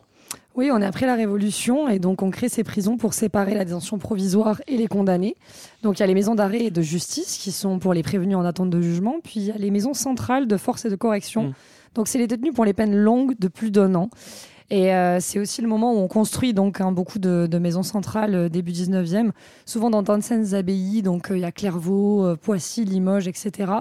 Et comme disait Léa euh, tout à l'heure, on va séparer les détenus euh, selon leurs caractéristiques, donc selon le sexe, parce qu'il y a un danger de promiscuité. euh, donc on est très inquiet sur le plan moral qu'il puisse y avoir, qu'il puisse y avoir cette, cette promiscuité entre hommes et femmes. Et puis aussi euh, séparation entre le droit commun et les prisonniers politiques pour qui les conditions d'enfermement et les peines sont souvent plus douces quand Mmh, même. mmh. Puis on sépare les enfants, euh, comme on disait tout à l'heure aussi, euh, de plus en plus au, au 19e. Ouais, d'accord.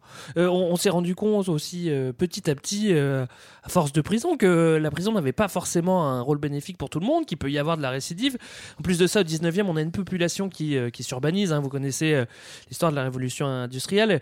On a envie de trouver vraiment la solution miracle et on mise sur l'isolement des détenus, en fait. C'est ça. On se dit qu'on va vraiment les isoler. Ouais, c'est euh, l'autre grand débat euh, autour des questions euh, pénitentiaires et carcérales, c'est jusqu'où on va dans l'isolement.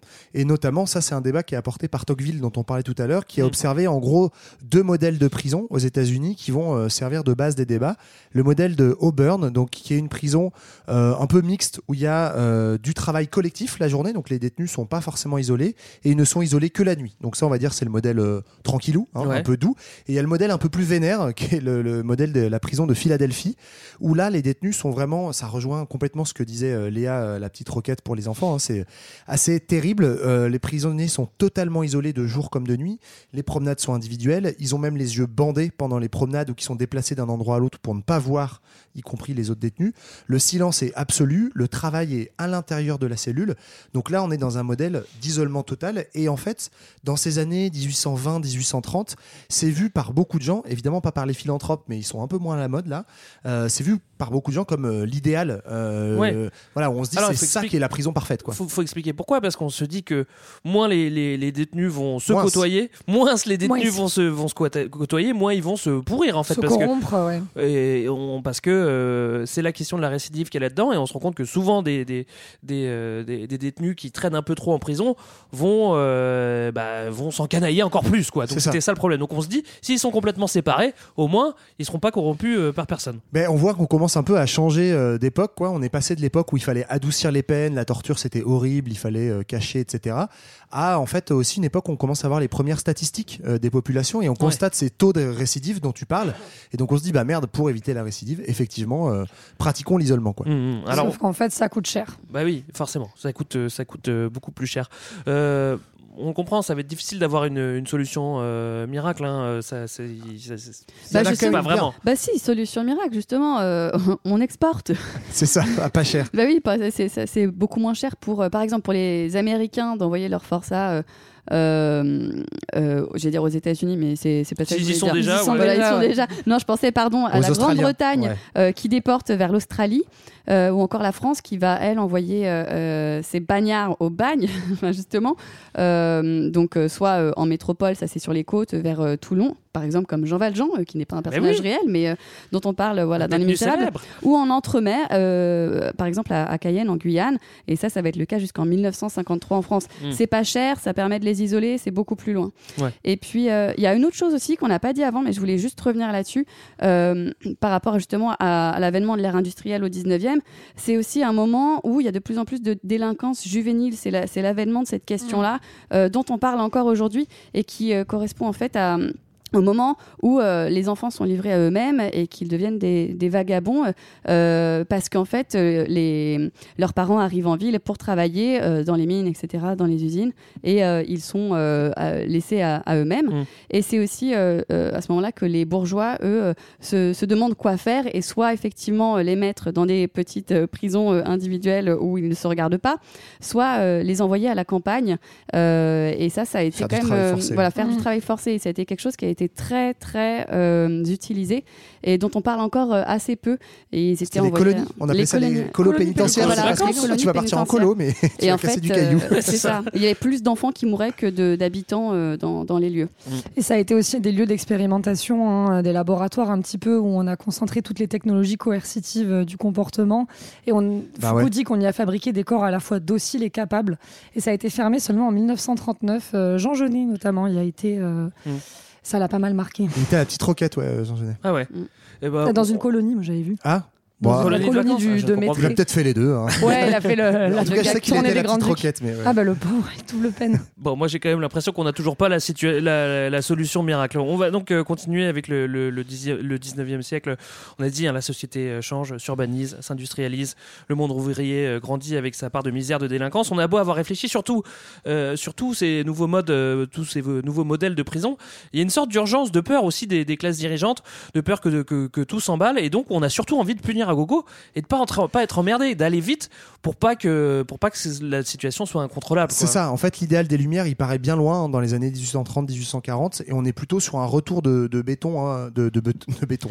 Enfin, oui, Bah en oui, l'occurrence, oui, c'est bâton, j'allais dire, mais aussi du béton, euh, avec un durcissement euh, vraiment de, la conception de la peine, qui est lié vraiment à ce que tu disais, euh, Léa, c'est-à-dire cette question du traitement de la question sociale, en fait. Tu l'as dit pour les enfants, mais c'est vrai pour l'ensemble des populations pauvres qui affluent dans les villes, en fait, l'exode rural. Mm. Et la prison, elle apparaît un peu comme l'armée, comme le seul autre moyen de discipliner ces populations pauvres dont on a peur. Et c'est vrai que la figure du vagabond au 19e siècle, en Elle gros, ouais. c'est la figure du délinquant aujourd'hui. hein. C'est à peu Mm. près la même chose. C'est une sorte de repoussoir. Et donc, bah, qu'est-ce qu'on fait de ce repoussoir? On, on l'isole. Soit on l'envoie dans des colonies pénitentiaires ou au bagne, soit, euh, soit on le met dans des prisons. C'est vrai que l'armée c'était pas mal. En plus, à cette époque-là, on avait besoin d'un peu de char à canon. C'était pas mal Ouais. de choper des gars. Bon, bref. Euh, on l'a dit, hein, sous le Second Empire, on n'a pas envie de s'emmerder. Le système carcéral se Et puis, euh, il y a ce qu'on appelle, on en a déjà un petit peu parlé, hein, la guillotine sèche. hein, c'est le, le bagne. Là où les bagnards euh, bah, ne survivent en général pas plus de 5 ans. Donc, ça, c'est un modèle qui est assez, euh, qui marche assez bien parce qu'on sait qu'en fait, tu vas mourir en fait au bagne au bout de, de, de 3 à 5 ans. Et c'est vachement moins emmerdant que la prison, ça coûte moins cher. quoi. Et en plus, on double la peine des récidivistes quand, quand ils sont envoyés au bagne. Ils peuvent pas revenir en métropole, c'est-à-dire une fois qu'ils ont fini les travaux forcés, ils doivent refaire la même durée de peine sur place, D'accord. là où ils sont envoyés. euh, Autant dire avant- qu'ils n'y arrivent pas, Avant quoi. de pouvoir revenir, donc ils reviennent jamais, c'est l'idée. Ouais, ouais, c'est ça. C'est le doublage. Ouais. Ça s'appelle. Et, et donc on en arrive entre ce bagne et cette prison qui durcit, euh, notamment sous le Second Empire, on arrive en fait à un constat qui est que euh, bah, la prison, la peine, devient un moyen euh, d'éliminer une partie de la population Mhm. pauvre, puisqu'on est à peu près, en tout cas dans l'histoire de France, à un record du taux euh, d'enfermement. On estime que 2 pour 1000 de la population vers 1850 est privée de liberté. hein. 2 pour 1000, c'est quand même énorme. Hein. 2 pour 1000, c'est vraiment beaucoup. Et ça fait à l'époque 70 000 personnes, ce qui est autant qu'aujourd'hui, mais pour euh, une population bien moindre. Bien moindre. 70 000 personnes, donc 50 000 prisonniers, 10 000 bagnards, 10 000 enfants en colo pénitentiaire.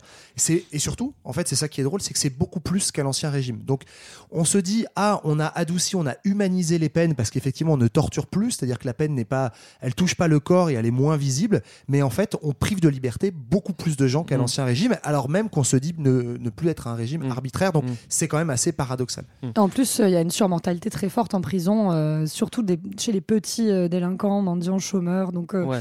Enfin, voilà, il y a Les plus de peine, y a plus des- les peines sont moins violentes, mais finalement, les gens meurent quand même en prison. Alors Ouais. en plus, imaginez que la prison aussi à l'époque, euh, c'est pas forcément euh, euh, celle qu'on connaît aujourd'hui, et même si euh, elle est loin d'être parfaite, elle est encore pire et forcément il y a une mortalité qui est encore plus grande. Et je pense que on n'avait pas vraiment envie d'arranger les choses, que ça arrange euh, tout le monde, que que les détenus euh, claquent en prison Ça ou, fait place. Ouais. ou, ou au bagne. Et en fait, euh, ce qu'on disait effectivement qu'il y a plus de peine corporelle, mais à l'époque n'est pas connue euh, l'influence que peut avoir euh, l'enfermement, l'isolement sur, euh, sur le cerveau, en fait, sur le bien-être des personnes, en tout cas pas à ce point-là. Et en Mm. fait, si, c'est- des peines corporelles, mais un peu différentes ouais, finalement. c'est- plus Mais humain. c'est- Voilà. Il n'y a pas de sang, Ça mais- se voit pas trop. Sous la troisième euh, République, après, ça se calme un petit peu. euh, ils sont de bonne volonté, toujours pas de solution miracle évidemment, ça, mais ils mettent euh, républicains. quelques petits trucs en place. Qu'est-ce qu'ils mettent en place pour euh, assouplir un petit peu ce régime carcéral Bah, notamment, ils se rendent compte que, euh, comme aujourd'hui, hein, rien n'a changé, c'est ça qui est bien. Il y a un problème de surpopulation carcérale euh, qui, du coup, euh, accroît le taux de récidive, etc. Donc, on fait plusieurs lois pour diminuer la pression sur les prisons. D'abord, une loi d'amnistie en 1879-1880. Donc, notamment, en fait, euh, il y a eu énormément de prisonniers politiques suite à la Commune de Paris, notamment pas mal de bagnards. La petite Louise Michel, elle s'en rappelle bien. Euh, donc, on amnistie une partie des prisonniers politiques qui peuvent revenir ou être libérés de prison. Et puis, on commence à mettre en place des aménagements de peine avec euh, la libération conditionnelle en 1885 et la création du sursis, donc de prendre une peine ferme ou avec sursis Ouais. en 1891. Donc, ils sont des manières de diminuer en fait les effectifs. Et effectivement, entre le début de la Troisième République et la Première Guerre mondiale, euh, on va diviser par deux euh, les effectifs de prison. Mais attention, on faut pas trop croire que c'est juste lié à des lois euh, comme ça, parce que euh, certes c'est des lois qui adoucissent les choses, hein, mais euh, la, prison n'était pas vraiment non plus une priorité politique. Cette diminution des effectifs carcéraux, c'est bien de les mettre dans leur contexte plus général, c'est aussi lié à une intégration sociale et économique beaucoup plus forte des classes populaires en fait. Après une sorte d'explosion des villes au 19e siècle, sous la Troisième République, sans que ce soit non plus la panacée, il y a une intégration sociale en fait croissante. Il y a un petit léger enrichissement des classes les plus pauvres, Mm. et donc ça permet aussi d'abaisser le taux de criminalité de petite délinquance. Et donc voilà. En revanche, ils sont euh, aussi euh, beaucoup plus durs avec euh, les récidivistes qui, eux, cette fois-ci, vont au bagne. hein. Tu n'as pas de deuxième chance, Ouais. ça sera banni après. Euh, on continue au milieu du 20e. On, on a parlé de Foucault hein, tout à l'heure, hein, euh, qui va se focuser sur, la, sur la prison. J'aime pas trop ça, euh, la prison. Mais j'ai envie de citer Kropotkin, qui était un anarchiste aussi, qui avait été en prison et qui disait La prison tue en l'homme toute humanité, on peut pas améliorer les prisons. Je pense que Foucault, il est un petit peu d'accord avec ça, mais il va aller un petit peu plus loin. Oui, il explique qu'en fait, c'est euh, une, nouvelle manière de gouverner les sociétés, qui qu'en fait, la prison, elle a surtout un objectif disciplinaire, qui est celui de surveiller pour normaliser. Euh, donc, c'est une institution qui est totale, euh, qui permet un contrôle diffus et permanent, pour ainsi un redressement des corps et des âmes, car on se sait surveiller. Donc, on parlait tout à l'heure du panoptique de Bentham comme modèle ultime de ça. Donc, il y a plus été théorique que pratique, mais il y a quand même cette idée de, de- de surveillance globale qui, qui est censée mener à une- presque une autodiscipline. Et c'est aussi l'ère des, euh, des dispositifs disciplinaires, donc on- la prison, l'hôpital, l'asile, la caserne, le couvent, même il lui parle aussi de l'école et de l'usine comme des lieux de surveillance des individus Ouais. et de contrainte et de normalisation aussi. C'est-à-dire qu'il faut rentrer dans cette norme euh, et que la prison euh, et l'enfermement va, va aider à ça. Ouais. Sachant que tu viens de citer euh, l'hôpital, l'asile, la caserne, le couvent, euh, l'école, l'usine, euh, c'est aussi, euh, enfin peut-être pas l'usine, mais c'est c'est aussi d'autres solutions pour les, les- les détenus qu'on avait avant, dont on savait pas Ouais. quoi faire. Ça, on a avancé, on n'a pas tout décrit, hein, mais forcément ça, ça, ça, ça, ça- ça aide aussi. hein. On va pas forcément en prison euh, si on est malade euh, mental ou etc. Quoi. Mais non, c'est vrai, mais surtout ce qui est intéressant dans, et, et très radical et nouveau dans ce que dit Foucault sur cette, euh, sur ce- cette révolution du 19e siècle, c'est que toutes ces institutions, y compris l'école et l'usine, se ressemblent, en fait, se ressemblent dans euh, la manière dont, effectivement, tu le disais, euh, l'objectif, c'est de normaliser le corps social et notamment euh, les classes les plus pauvres en disciplinant. Donc, c'est beaucoup plus diffus. Effectivement, on ne torture pas les corps, mais on les discipline, on apprend l'autocontrainte par tout un tas de, de techniques, de dispositifs, il appelle ça, et la prison est l'émanation de ça. Et donc lui, il va jusqu'à dire qu'en fait, la prison même crée la délinquance ou crée le crime en tant que catégorie sociale, en tant que euh, c'est justement repoussoir de ce que ne doit pas être la société bourgeoise. Donc c'est vraiment une critique politique là euh, de, de la prison et de la, de la société disciplinaire. Ouais, Foucault, c'est aussi, on l'a pas dit, mais c'est euh, c'est un sociologue, c'est un philosophe, et donc forcément, il va pousser toutes ces réflexions euh, bien plus loin. Moi, j'ai, on s'est disputé avec Johan entre guillemets parce que moi, je disais qu'il était très utopiste dans, dans son dans sa manière d'aborder les choses. Toi, tu disais que non, c'était surtout de la critique. Voilà. Euh, on critique aussi le fait que la prison, euh, enfin Foucault va continuer là-dessus. La prison, c'est pour les pauvres. On peut citer, euh, euh, moi, j'aimerais bien citer Renaud qui dit dans une chanson, euh, j'avais déjà purgé ma peine avant même d'être ici toute ma vie. C'est vrai que bon, euh, finalement, t'as un peu une continuité et Foucault l'intellectualise comme ça aussi. Ouais, C'est le lieu où pardon, les, les déviants en fait, sont censés euh, s'acculturer aux valeurs bourgeoises, donc de discipline corporelle mais aussi morale. Donc c'est un endroit où on va pouvoir euh, inculquer en fait euh, ces valeurs-là, soi-disant, et donc de surveillance généralisée aussi des classes pauvres, euh, comme disait Johan. Et ça, ça va au-delà de la prison, hein, c'est-à-dire la police aussi a cette fonction. Euh, même les, c'est le moment où il y a la naissance des statistiques démographiques, des sciences criminelles, etc. Tout ça, ça participe à, ce, fonction, à cette fonction pardon, de, maintien et de redressement d'un ordre social. Et ouais, et sur ces, ces populations pauvres, en fait, ce qui est euh, marrant, c'est, enfin, non, c'est pas marrant du tout. D'ailleurs, je dis ça, non, mais mais c'est pas grave. Non, c'est qu'en fait, euh, derrière la critique de Foucault, il y a aussi l'idée de dire que, y compris le code pénal, cette euh, chose soi-disant très rationnelle et égalitaire, en fait, criminalise certains crimes, certains délits plus que d'autres. Et donc, en fait, ça, c'est le reflet d'une société de classe, d'une société dans laquelle, bah, en gros, le crime en col blanc n'est pas puni de la même manière et même beaucoup moins puni que, puni que le, le, le crime en veste bleue, quoi. Donc, euh, voilà, c'est pas du tout comme ça qu'on le dit, mais vous le crime compris. en veste bleue de- d'usine. hein. voilà. Et, et, euh, une dernière chose sur le, le Foucault, euh, après vous, enfin moi je vous laisse tranquille en tout cas avec ça, euh, mais qui est vachement intéressant je trouve, c'est que lui il voit ça vraiment le 19e siècle et il se sert de la prison et aussi de l'hôpital psychiatrique euh, qu'il étudie euh, comme une transformation radicale de de la manière de gouverner les sociétés. C'est-à-dire qu'avant, on était dans du pouvoir royal où le pouvoir, c'était la force. Quoi. On montrait la force et la force, c'était, bah, on laissait les, les gens vivre, on les laissait, vivaient comme ils voulaient. Par contre, on avait le pouvoir de vie ou mort, de décider de la mort des citoyens. Petit à petit, avec la prison, l'abolition de la peine de mort et tout ce que Foucault appelle le biopouvoir, donc ces institutions qui normalisent, qui agissent sur la vie, sur le corps, en fait, on, on laisse mourir tranquillement. Par contre, on fait vivre, c'est-à-dire qu'on normalise la vie, on discipline la vie. En fait, c'est très orwellien hein, comme truc. C'est euh, on ouais. organise à quoi tu dois ressembler, euh, être bien discipliné à l'école pour ensuite être discipliné à l'église. Si tu ne l'es pas, on te discipline à la prison ou alors là, on te discipline à l'hôpital psychiatrique. Tout va bien. Mais c'est très critique, et c'est très, c'est très philosophique finalement euh, ces travaux. Je ne trouve pas ça, ça forcément facile à aborder hein, Ouais. quand, quand, quand on parle de, de la prison et même de la vie en général, parce que là il fait de la philosophie sur. quand on l'écoute, on, on sait plus quoi faire quoi. On Tu trouves qu'il propose rien, le bonhomme quoi? Je Tu trouve qu'il propose rien. propose- C'est- C'est pour ça qu'on s'est disputé avec Yann parce que je disais qu'il il proposait rien. Bah voilà, vas-y Poufouko, qu'est-ce qu'on fait maintenant? Bah j'en sais rien moi. Voilà.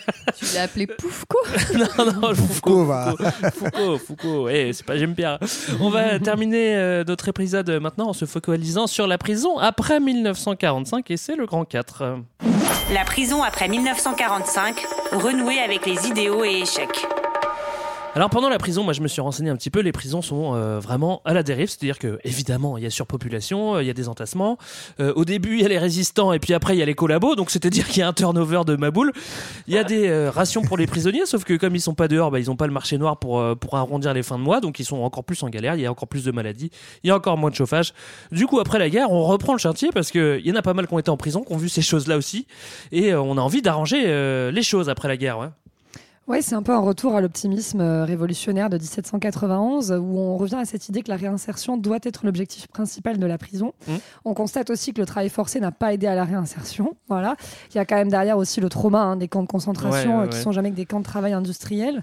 Ouais. Euh, donc ça mène euh, à la réforme pénitentiaire de Paul Amor de mai 45 où euh, il y a déjà un progrès avec cette idée que la prison, son but doit être l'amendement et le reclassement social, et que on veut corriger la mentalité sociale aussi à l'égard du détenu, que l'action délinquante et criminelle ne doit pas le priver de, de sa nature d'homme et de sa dignité, de son droit à réintégrer la société. Je crois qu'il y a une partie qui est aussi euh, plus constitutionnelle de cette loi, euh, qui va être intégrée à la Constitution. Je ne veux pas dire de bêtises, mais il, il me semble avoir lu ça. Mais en tout cas, voilà, ça amorce euh, tout un, un appareil légis- législatif hein, de réforme pénitentiaire dans ce Mm. sens-là, voilà, où je peux laisser les autres expliquer un petit peu ce qui, ce qui se passe. Comme changement, par exemple, le renforcement de l'accompagnement des détenus, euh, et bah, euh, c'est le moment où on commence à mettre en place des services sociaux et des services médicaux et psychologiques pour les personnes qui sont euh, en détention. Euh, c'est aussi le moment où euh, on permet à des enseignants d'accéder euh, aux prisons, donc ils sont détachés en prison, donc ça à partir de 1964. Comme toi, Johan, c'était à cette époque-là, toi Ouais, en 64, j'y étais, ouais, je me rappelle bien. Et euh, c'est aussi l'époque euh, de la réforme de l'enfermement des, des mineurs. Donc ça, c'était en 65. Euh, L'idée était de demander davantage de protection pour les mineurs. On verra qu'il y a eu des dérives, car euh, parce qu'en fait, il y a eu assez peu euh, d'intérêt porté à l'époque encore aux problèmes sociaux structurels. Donc c'est, on, voilà, on n'avait pas pensé les choses Mm. de manière globale. Donc voilà, plus difficile de trouver une Alors, solution. on- Ouais. Et, et je voulais parler justement de- d'ouverture des associations dont parlait Johan en ouverture. Euh, notamment euh, euh, les associations de visiteurs de prison. Donc, on permet à la population qui est hors de prison de rentrer dans les prisons et pour faire en sorte que les prisonniers aussi aient un lien avec l'extérieur. Parmi ces associations, il y a le GENEPI, pour laquelle Johan a été bénévole, qui, elle, s'est créée en, en 1976 76, et très récemment, il y a eu effectivement une scission au sein de l'association parce que au départ, c'était une initiative associative de l'État euh, dans laquelle donc des étudiants des grandes écoles rentraient en contact avec les prisonniers. Euh, et euh, aujourd'hui, il y a une partie du GENEPI euh, qui euh, euh, revendique le droit de ne plus travailler avec les prisons parce qu'en fait, ils sont contre l'emprisonnement euh, de manière. Même, euh, ouais, même voilà, l'intégralité, hein, depuis un an, le Génépi est dissous et n'existe plus. euh. D'accord. Ok. Euh, depuis les années 50 aussi, on, on observe euh, les, de- les détenus pour euh, déterminer un, un parcours carcéral qui sera de plus en plus euh, adapté. Donc on va voir comment, euh, enfin en fonction de- du parcours de la personne et en fonction de comment elle s'adapte à la prison, euh, on va adapter et, et du coup on, on s'efforce d'aménager les peines le, le plus possible. hein. C'est ça, pas ouais. non plus encore une fois euh, magique, mais le plus possible. Ouais, bah ça, ça te fait plaisir, Greg, parce que c'est des propositions concrètes. Bah voilà, c'est pas ton Foucault là. Ah, qu'est-ce qu'on fait là, non? Non, mais effectivement, on est dans cette période période euh, de l'histoire, euh, deuxième moitié du 20e, enfin début de la deuxième moitié, où on l'a dit, euh, l'idée de réinsertion, en fait, elle, ça devient le mot à la mode. hein. on va voir que, en fait, bon, il veut pas, pas dire grand chose, ou en tout cas que c'est compliqué à mettre en œuvre. Donc, on renforce l'accompagnement des détenus, ça on l'a dit, et puis on fait de l'aménagement, en fait, pour euh, assurer mieux la transition entre le dedans et le dehors. Donc, à la fois, on fait des régimes progressifs euh, de prison, avec par exemple des périodes de probation, en fait, où tu es en sursis et mis à l'épreuve. Tu respectes, tu te tiens bien sage, sinon tu vas en prison ferme. Euh, on met aussi le développement de magistrats spécifiques pour l'application des peines, c'est-à-dire pour, là encore, affiner la manière dont tu vas euh, faire ou pas ta peine, combien de temps tu vas réellement passer euh, derrière les barreaux. D'ailleurs, petite parenthèse, parce qu'il y a souvent beaucoup de fantasmes autour de ça, où les gens disent Ouais, de toute façon, maintenant, même un mec qui prend 20 ans, en fait, il va pas en prison. En moyenne, hein, un détenu, il fait les deux tiers de sa peine à l'intérieur des barreaux, d'accord Si on prend toutes les peines euh, communes. Donc, c'est quand tout même le monde les- se calme, s'il vous plaît. C'est quand même non, mais après, ça fait quand même un tiers effectivement en dehors de la prison. Mais euh, voilà, les deux tiers sont faits euh, en ferme en moyenne.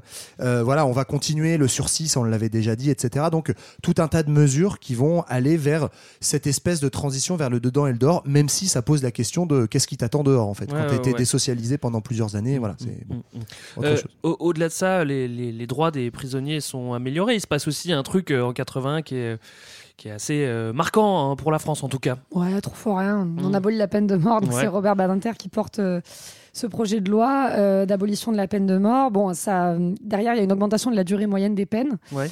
Euh, mais c'est quand même évidemment euh, un grand moment dans la législation Ouais. française euh, où ça, ça disparaît. On autorise aussi euh, les journaux, la radio, la télé.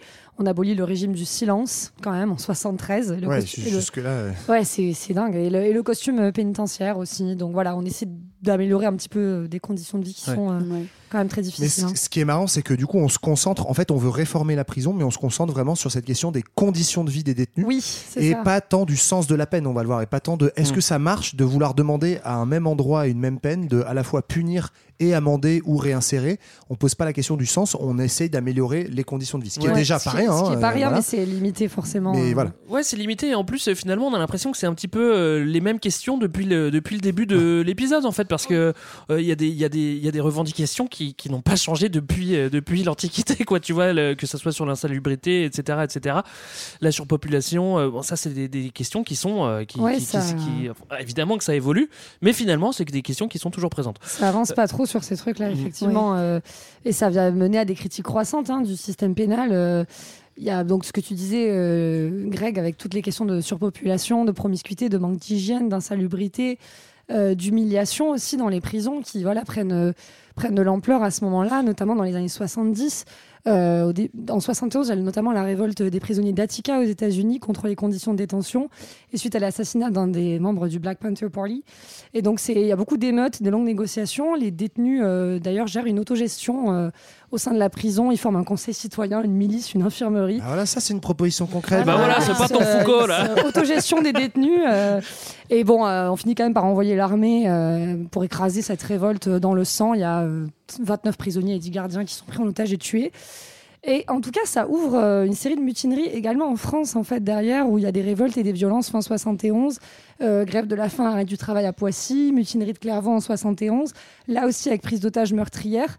Un gardien et une, une infirmière qui seront exécutés. Et les deux détenus, ils seront euh, guillotinés. Mhm. Voilà, parce que là, on est en 71, donc on est 10 ans avant. Et ouais, les euh, gars, fallait attendre. hein. voilà, c'est 10 ans trop tôt. Mais tout ça, ça mène quand même à une prise de conscience des conditions indignes euh, de détention. Donc, euh, hygiène, alimentation, sévices, brimades. Je veux dire, ça, c'est des trucs qu'on retrouve encore aujourd'hui. Par exemple, avec des prisons comme les Baumettes à Marseille, qui sont assez emblématiques de. De, de- de problèmes euh, encore aujourd'hui au 21e siècle, Ouais. de, Ouais. de conditions de vie euh, déplorables. Et le, et le grand changement, c'est que justement, suite à ces mutineries, pour la première fois, on écoute un petit peu ce que les prisonniers euh, ont à dire, ce qu'ils sont en train de vivre. C'est-à-dire qu'on demande directement à- aux personnes concernées de nous donner leur avis. Ouais. Et euh, en 1971 est euh, créé le, un- le groupe d'information sur les prisons, le GIP, par euh, justement Michel Foucault et Ah, Pierre d'accord. euh, Vidal-Naquet. Encore lui. Et, euh, des le même. concrets, Greg. Donc, Voilà, euh, c'est bien eux, ça, vas-y, Michel. Ils envoient des questionnaires, des questionnaires euh, aux prisonniers et aux prisonnières et des cahiers de revendications qui vont circuler en prison avant d'être médiatisés aussi par le groupe. Et ça va leur permettre d'aller un petit peu plus loin. Et pour une fois, euh, les prisonniers et les détenus sont plus vus comme un sous-prolétariat qui est réactionnaire, mais vraiment comme les victimes euh, d'un système euh, disciplinaire plus global. Bah, c'est bien ça, Et, Michel. Mais oui, et dans la foulée aussi. Continue. euh, Il peut pas, il est mort. Oh. Après, il est mort, oui, il est mort du sida. Ça a été dit dans un autre épisode sur le sida. Mais euh, va naître aussi dans les, au début des années 90 à Lyon, s'il vous plaît, euh, l'Observatoire international des prisons, qui euh, lui va aussi donner la parole aux, aux détenus et aux familles. Et ça, euh, c'est bien malheureux, mais aujourd'hui, en fait, comme c'est un contre-pouvoir euh, qui est de fait de moins en moins subventionné, comme beaucoup d'associations euh, en ce moment, il est menacé de disparition. Donc Ouais. euh, voilà, je tenais à le dire ici. Et grâce au GIP aussi, on va avoir l'entrée dans les prisons de la presse et de la radio qui était jusque-là interdite. Donc je trouve ça Mhm. quand même assez. euh, il- ça illustre à quel point c'est quand même une, une case noire. hein. Ils, ils Mhm. appelaient ça le GIP, une des régions cachées de notre système pénal, une des cases noires de notre vie. C'est l'extrait de leur manifeste. Donc il y a cette idée de mettre en lumière un petit peu. Cet aspect de la société dont on veut pas trop parler, qu'on veut pas trop voir euh, regarder en face. Euh, c'est aussi un- dans les années 70, il me semble, qu'il y a qu'on crée, euh, on classifie encore les prisons dans les, les- les maisons centrales euh, et aussi les QHS, les quartiers haute sécurité pour les prisons, pour les pour les détenus les plus dangereux. D'où arrivera à s'évader euh, Mérine. Hein, euh, donc euh, Respect. bravo quoi. Euh, à la fin des années 60, on a des critiques euh, euh, parfois utopiques, parfois euh, carrément ab- a- abolitionnistes. Euh, Il y en a certains aussi qui prônent euh, le réductionnisme. Est-ce que vous voulez développer un petit peu ces notions? Ouais, bah, en gros, là, euh, on a donné des exemples très concrets, hein, comme ça, ça plaît à Greg. Voilà, c'est bien ça, Michel, continue. J'arrête avec cette blague. Mais voilà, sur à la fois des critiques humanistes sur les conditions de détention, des critiques plus radicales avec le GIP, avec Foucault ou l'O- l'Observatoire international des prisons. Et en fait, si on parle plutôt de courants d'orientation, on va dire il y a euh, parmi les courants un peu critiques hein, de la prison deux grands courants. L'abolitionnisme, euh, c'est ceux qui euh, sont pour l'abolition du système carcéral, en disant en fait que la prison ne fonctionne pas, ou en tout cas les quatre, les quatre fonctions qu'on donne à ce système pénal, hein, qui sont protéger, réparer, rétribuer et euh, Et encore protégé. Et encore protégé. J'ai dû, me- bref, j'ai dû me tromper sur le quatrième, peu importe. en tout cas, ces fonctions-là, elles sont, euh, mais voilà, retenons surtout déjà punir et euh, réinsérer, sont euh, des fonctions qui sont contradictoires et qu'en fait, euh, la vraie fonction, euh, on pourrait dire latente, hein, invisible de la prison, serait plutôt, c'est ce que disait Foucault, d'isoler le problème social, hein, le problème de la délinquance, de la Mm. pauvreté, etc., pour pouvoir protéger l'État et laisser une société capitaliste, patriarcale fonctionner. Donc ça, c'est la critique la plus radicale, hein, abolitionniste. Les anarchistes sont souvent dans, dans, dans ce côté-là. Ouais. Complètement. Ouais. ouais, D'ailleurs, euh, c'est souvent, c'est marrant, hein, mais un des, un des, une des questions qui est reprochée par les autres courants d'extrême gauche, notamment, euh, euh, enfin, qui est reprochée par les anarchistes aux autres courants d'extrême gauche, Ouais. euh, c'est de pas du tout s'intéresser à la question carcérale, alors qu'effectivement, si on regarde euh, un, un certain nombre de journaux, de médias en fait qui euh, ouvrent la parole aux détenus, etc., c'est souvent des gens en fait euh, d'obédience anarchiste ou libertaire. La question de la, de la prison, elle est, elle est vraiment Ouais, très importante. C'est ces- moins, le cas aux États-Unis, euh, où il y a quand même un gros mouvement abolitionniste, et notamment Angela Davis qui était communiste, enfin qui est communiste. Bon, voilà. Mais oui, en Non, mais France, c'est vrai que. Après, il y a, y aussi des, des trotskistes et des gens d'extrême gauche qui sont abolitionnistes. hein, Il y en a même pas mal, mais c'est vrai que c'est un- une question qui est moins développée que de- Ouais. chez les Mm. libertaires. Et puis un courant plus modéré, on va dire, qui est un, un courant qu'on peut appeler réductionniste. C'est ceux qui veulent réduire drastiquement la place de la prison, en disant pas qu'il faut l'arrêter, mais que il faut réserver la privation de liberté, l'enfermement aux détenus qui sont vraiment dangereux pour la société, hein, les, euh, les personnes qui euh, vraiment euh, menacent Qui, euh, de, de crimes, d'assassinats, de viols, euh, voilà, qui mangent etc. leurs co-détenus, par exemple. ou qui mangent leurs co-détenus. Euh, et qu'en fait, Qui il font faut de l'évasion surtout fiscale aussi. Oui, Non, peu- ça bah, pas, ça. ça pourrait marcher, c'est une vraie question. Euh, et en tout cas, qui propose d'affiner plus les peines, en fait, de mieux connaître le crime, de dire à quoi on condamne et en fonction trouver plus d'alternatives Mm. euh, autres que la détention ferme. Quoi. Donc, par exemple, obligation de soins, euh, suivi socio-éducatif, travaux d'intérêt généraux, amende, euh, suspension du permis de conduire. Voilà, ça, c'est des alternatives qui sont proposées par le, le réductionnisme. Bien, parlons maintenant euh, des prisons. Aujourd'hui, déjà, il faut savoir que la, popu- la population car- carcérale, elle a fait que augmenter, hein, euh, malgré euh, toutes ces évolutions. On a toujours enfermé plus. Est-ce qu'on peut expliquer un petit peu tout ça? Oui. Euh, Oui, pas de problème, juste Léa. revenir sur les années. T'avais l'air trop Bah, triste, Léa. Oui, on va bah oui, ça me rend triste parce qu'il y a de plus en plus de personnes en prison. Juste pour donner des chiffres, dans les années 70, on avait 30 000 personnes en prison. Euh, Aujourd'hui, il y en a 70 000. Euh, et France. puis, voilà, en France, on parle de la France. Et 40% aujourd'hui sont encore en attente de jugement. Donc, effectivement, il y a plusieurs explications à ça. L'augmentation de la population euh, carcérale, elle est liée notamment à des orientations euh, de politique pénale. Euh, je vais en citer juste certaines.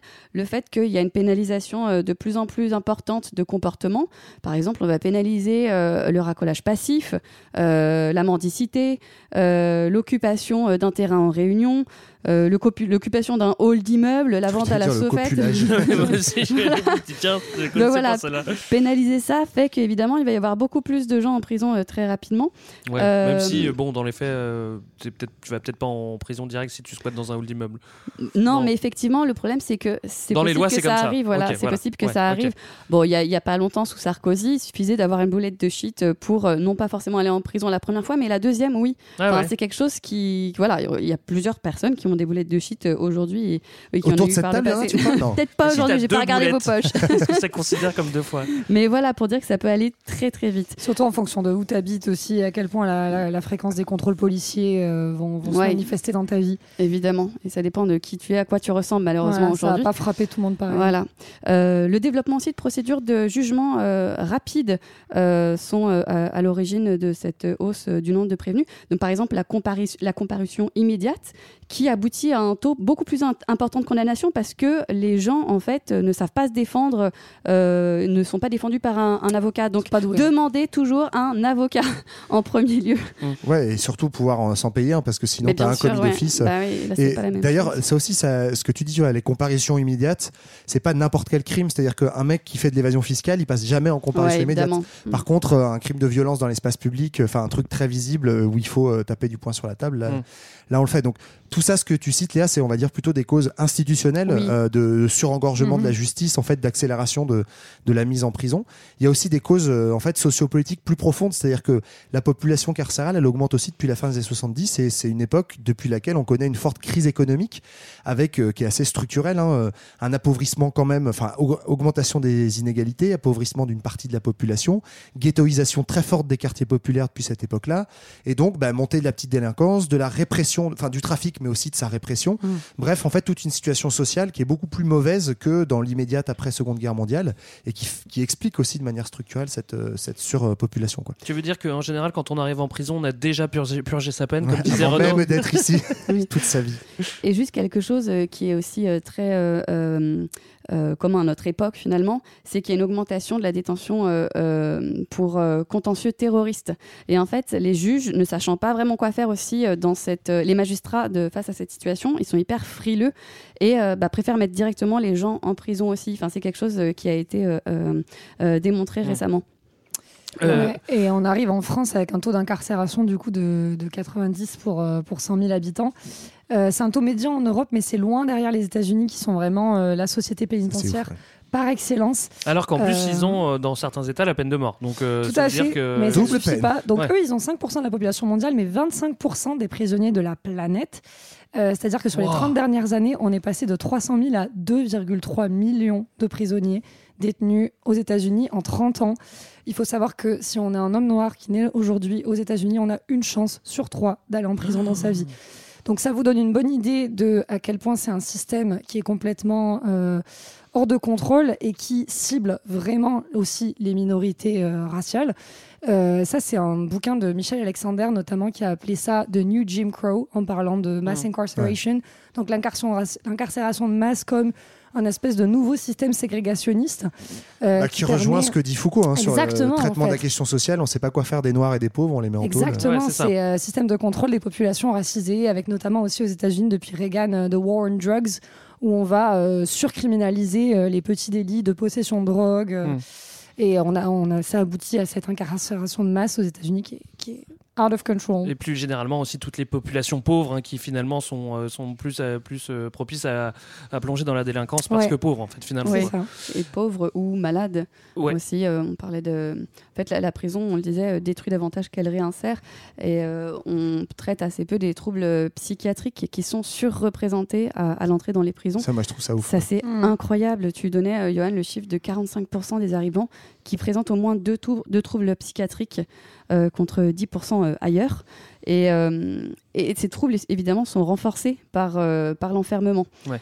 Ça, c'est. Enfin, bon, moi, ça m'a choqué comme, euh, comme euh, chiffre. Donc voilà, je Mais euh, moi, je me souviens, bah, pour le coup, enfin, petite anecdote, mais à l'époque où j'étais au Génépi, on avait fait une conférence. euh, Enfin, on avait eu un psychiatre en fait qui intervenait en prison, qui nous racontait ça, qui disait, ben, en fait, la, le- une grande partie des détenus qui arrivent, je me souviens plus les chiffres que lui donnait, mais effectivement, 45% qui ont des troubles psychiatriques contre 10% ailleurs.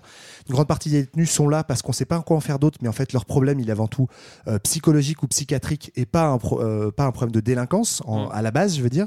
Euh, et en plus de ça, les conditions de, de détention, le fait de perdre toute autonomie, parce que la prévention de liberté, c'est pas juste tu peux pas voir ta famille, c'est aussi en fait tu es désautonomisé sur ton emploi du temps, c'est pas toi qui décides à quelle heure tu te douches, à quelle heure tu manges, qu'est-ce que tu vas manger, enfin tu es, désocialisé totalement et ça ça renforce aussi très fortement et ça crée des troubles euh, psychologiques et on estime quand même là euh, on parle de troubles psychotiques hein, c'est-à-dire des maladies euh, psychologiques graves, schizophrénie, paranoïa, psychose hallucinatoire, on a 20 à 25 ça veut dire quasiment un détenu sur quatre en France qui a des problèmes psychotiques donc des maladies psychiques graves. Donc des gens qui ne devraient pas être en prison. donc des gens en fait qui, de- enfin, en tout cas, tu peux les mettre en prison tant que tu veux, ça ne réglera pas le problème, parce que de toute façon, même dehors, on ne sait pas le soigner.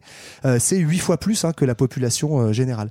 Donc en fait, on voit qu'il y a aussi euh, euh, un, un déplacement de notamment l'hôpital psychiatrique et de la- du traitement des maladies psychiques vers la prison, où Ouais. comme on ne sait pas trop quoi en faire, et ben euh, on les met en prison. Et en parallèle, euh, Alors c'est aussi double peine aussi, c'est que c'est souvent des détenus qui sont à la fois malades et dangereux. Mm. Euh, Oui. J'imagine hein, que si t'es pas dangereux, tu vas pas. Oui, en oui, c'est prison, ça. C'est est pas juste parce qu'ils sont malades, c'est Ouais. mais parce qu'ils sont malades, ils ont, euh, ils ont euh, déconné et euh, du coup, euh, au lieu de les soigner ou de les mettre dans Oui. des endroits pour atténuer les, les symptômes, eh ben on les met en prison parce que c'est le plus ça. simple. Est-ce un lieu adapté à des psychotiques? C'est une question qu'on peut se poser. A priori, pas trop. A priori, la priori, question est vite répondue. La Ouais, question est ça. vite répondue. Évidemment, beaucoup de, de- de suicides et de décès. hein. C'est pas un environnement simple, la prison. Bah ouais, c'est lié à ça, pareil, hein, mais euh, juste un chiffre, hein, le taux de suicide, il est 6 à 7 fois plus élevé en prison que dans le reste de la population à caractéristiques égales. hein. C'est-à-dire si tu prends euh, âge, sexe, euh, Mhm. conditions sociales de vie euh, similaires, tu as 6 à, 6, 6 à 7 fois plus de chances de te foutre en l'air en, en tôle que, que à l'extérieur. Ça dit quelque chose là aussi de la détresse psychique en fait. et donc ça repose la question de est-ce qu'on est, qu'on est toujours en train de dire que c'est en train de réinsérer les gens, ce truc euh, Voilà. Oui, et tu donnais le chiffre d'une personne qui meurt en prison tous les deux à trois jours. C'est énorme en fait. Juste en France. hein, ouais. Ça, Ouais, c'est juste juste en France. France. Juste en France. Euh, Michel Foucault est mort, mais euh, est-ce qu'on a quand même des pistes pour arranger les Michel- choses Michel Foucault est ressuscité.